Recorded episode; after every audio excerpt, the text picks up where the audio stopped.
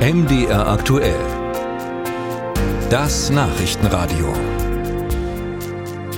Haushaltsberatung gibt es aktuell nicht nur in Deutschland, sondern auch in Russland. Die Staatsduma entscheidet heute in dritter Lesung über den Haushalt 2024 und über die Finanzplanung für 25 und 26. Vor allem die Ausgaben für das Militär sollen den Plänen zufolge stark steigen. Finanzminister Siluanov hatte schon bei vorausgehenden Beratungen gesagt, es gehe um die wichtigste Aufgabe, nämlich den Sieg gegen die Ukraine sicherzustellen. Jürgen Buch. Für Rüstung und Landessicherheit sind nach Medienberichten umgerechnet etwa 145 Milliarden Euro vorgesehen.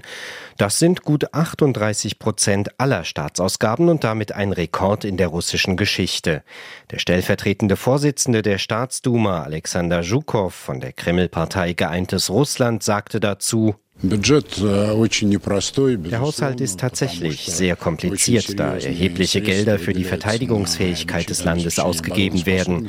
Das hängt natürlich mit der speziellen Militäroperation zusammen. Viel Geld wird auch für die Unterstützung der neuen russischen Regionen bereitgestellt. Mit diesen neuen Regionen meint er neben den Gebieten Luhansk und Donetsk zwei weitere ukrainische Gebiete, die Russland zum Teil besetzt und seit Herbst 2022 als eigenes Staat Staatsgebiet betrachtet. Als spezielle Militäroperation wird in Russland der Krieg gegen die Ukraine bezeichnet. In den Unterlagen des Haushaltsausschusses heißt es, das zusätzliche Geld solle unter anderem dazu dienen, moderne Waffentypen zu entwickeln und bestehende zu verbessern. Russische Finanzexperten sagen wegen der großen Steigerung der Ausgaben für Militär und Sicherheit auch ein weiteres Wachstum des Bruttoinlandsprodukts voraus.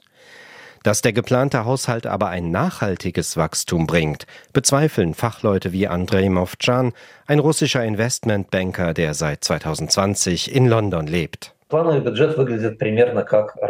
Pläne für den Haushalt sehen Ausgaben in zwei Bereichen vor. Krieg und Reproduktion der Bevölkerung, also eine finanziell geförderte Geburtenrate. In allen anderen Bereichen sind die Ausgaben bescheiden oder werden de facto reduziert. Dabei geht es in erster Linie um Wissenschaft, Bildung und das Gesundheitswesen.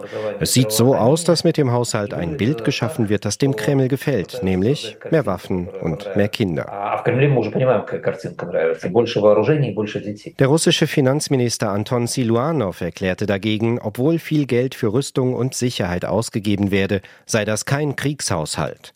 Sowohl der Mindestlohn als auch die Renten würden steigen, und zwar stärker als die Inflation, die zurzeit nach offiziellen Angaben bei über sieben Prozent liegt. Auf Soziales sollen nach den Worten des Ministers im kommenden Jahr gut 30 Prozent aller Staatsausgaben entfallen. Das Defizit soll im kommenden Jahr sinken. In diesem Jahr rechnet die russische Führung noch mit umgerechnet etwa 30,7 Milliarden Euro. Im nächsten Jahr soll das Defizit fast um die Hälfte geringer ausfallen und dann bei knapp einem Prozent der Wirtschaftsleistung liegen.